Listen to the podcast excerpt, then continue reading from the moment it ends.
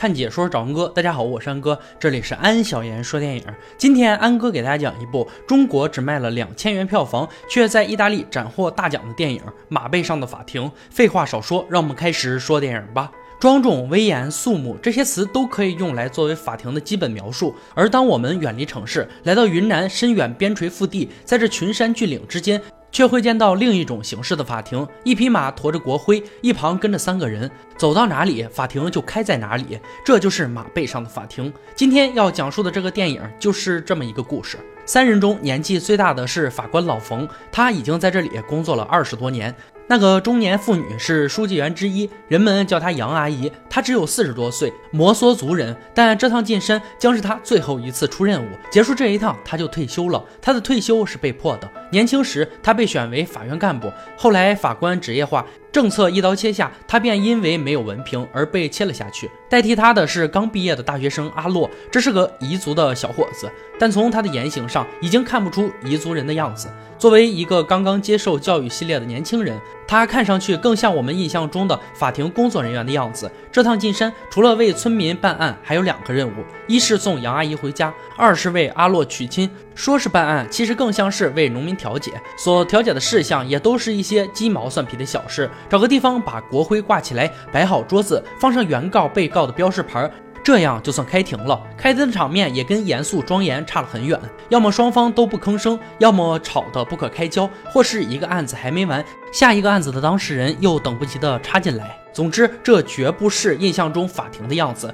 第一个案子是为了一个坛子，分家的时候剩下一个坛子没办法均分，两妯娌为此对簿公堂，谁也不肯退让。杨阿姨苦说无效，老冯过来提起坛子往地上摔个稀碎，自己掏了五块钱，让两人拿着五块钱再去买两个坛子，一人分一个，事情才算结束。第二个案子是为一头猪，猪拱了别人家的罐罐山，这可是祖坟。原告怒不可遏，要求法院即刻审理。起初老冯安排阿洛去处理，但阿洛以拒绝审理封建迷信为由，对事件不做理会。眼看着两家就要打起来了，老冯赶紧赶过去。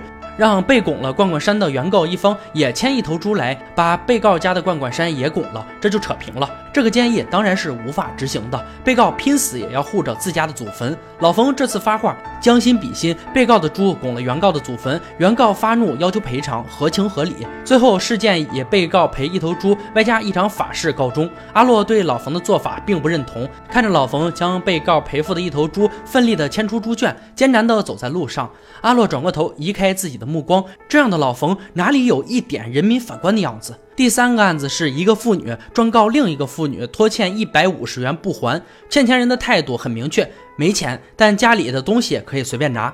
可他家里根本没有值钱的东西，唯一的一头小猪也远不止一百五十元。僵持不下，最后还是老冯自掏腰包花一百五十元买下这头小猪，欠钱的一方再拿这个高价卖了小猪的钱还清欠款。第四个案子是在阿洛媳妇家开庭，办完这个案子就可以摆酒席了。但这个案子拖了很长时间，一对离婚的夫妻，丈夫把财产全部留给了妻子，只要妻子从房子里搬出去就行，因为房子是丈夫父亲的财产。但妻子怎么也不肯搬出去，不管老冯说什么，他只管在地上撒泼打滚，哭天喊地，誓死。不从，所有人都束手无策，讲再多的法理也没有用，人家压根儿不听你的。最后还是丈夫退让，答应不离婚，这才草草结束了这场荒唐的审判。案子办完了，阿洛的酒席摆起来，这是件高兴的事儿。老冯喝得有些醉了，他对新娘子说：“嫁给法官的人当妻子是一件很辛苦的事。”他深刻明白这个道理。他也曾是有妻有女的人，但在这大山中行走了二十多年，妻子女儿都离开了他，到外面做生意去了。喜酒还没喝完，一拨人气冲冲的冲了进来，要求阿洛的老丈人归还自己的羊。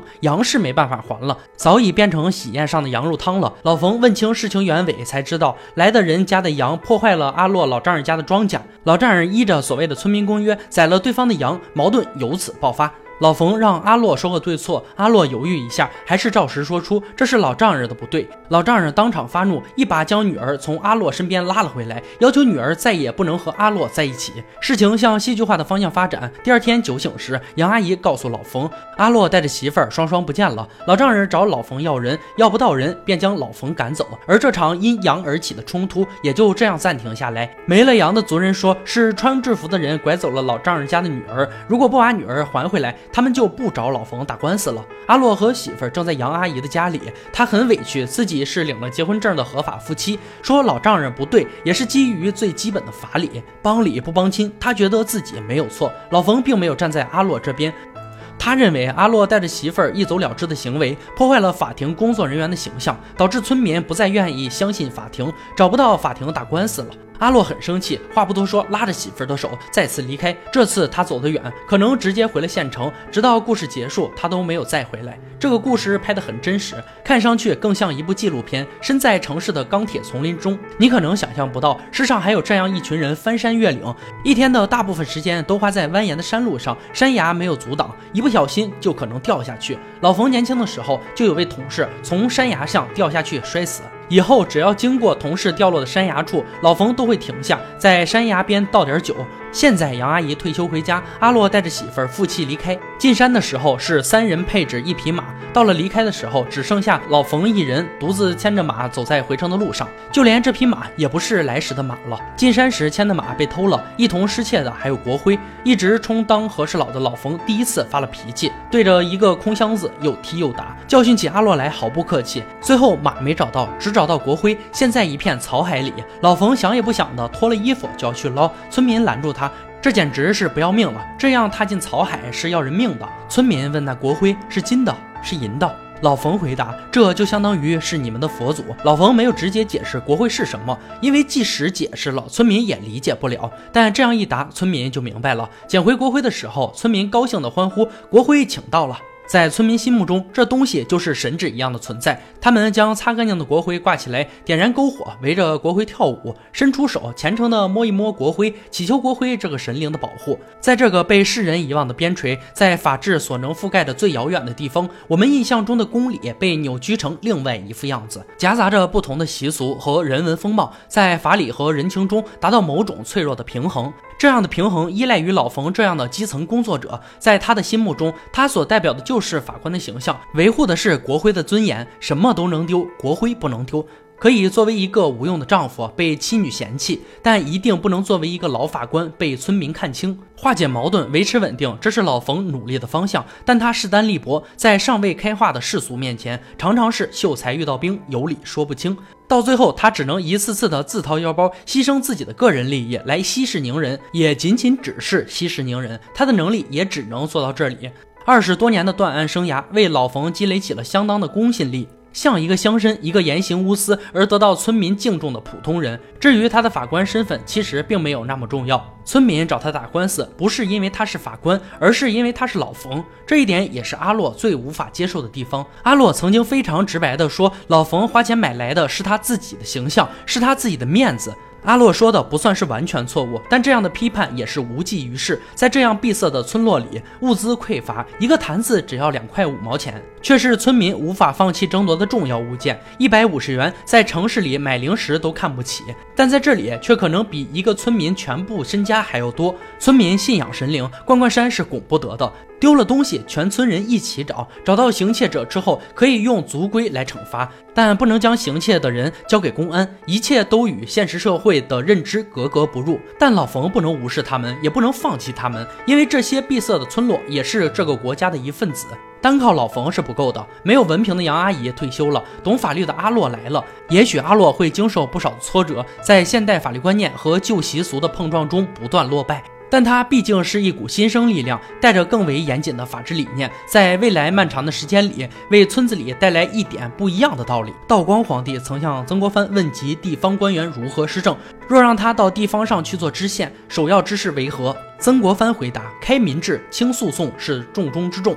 民智不开，百姓势必愚昧，地方治安断难良好。让百姓懂法守法，诉讼中官吏清廉公正，方可维持一方平安。从愚昧到知法懂法，这需要几代人的努力，需要从老冯到阿洛一代一代人的不放弃。说说故事的结尾吧。老冯牵着马，独自走在渐渐暗下来的山路上，他一定是又打瞌睡了。想到跌落山崖的同事，唠叨自己已经老了，昨晚牙也开始掉了。漫长的路上只有他一个人，没有杨阿姨在后面叫醒他。他打着瞌睡，一脚踩下山崖，翻滚的声音响起。夜色弥漫的路上，只剩下一匹马驮着国徽，无声的游荡。马背上的法庭是刘杰导演的处女作，上映于二零零六年。这部电影算是主旋律小众电影，当年送去威尼斯电影节参展的同时，它也在广州荧幕上出现了。因为小众，它只能出现七天，并且只能在珠江院线的三家影院每天各播放一场。据网友说，这部电影就拿了两千多块钱的票房。这样一部记录着中国清贫农村的好电影，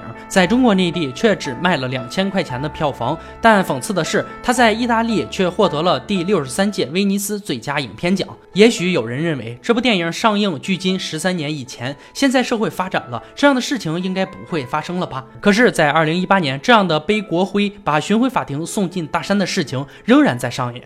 安哥多么希望西南一些偏远山区能够发展起来，当然这是个必然，只是时间的问题。好了，今天解说就到这里吧。喜欢安哥解说，别忘了关注我哦。看解说找安哥，我是安哥，欢迎大家订阅我的频道，每天都有精彩视频解说更新。我们下期再见。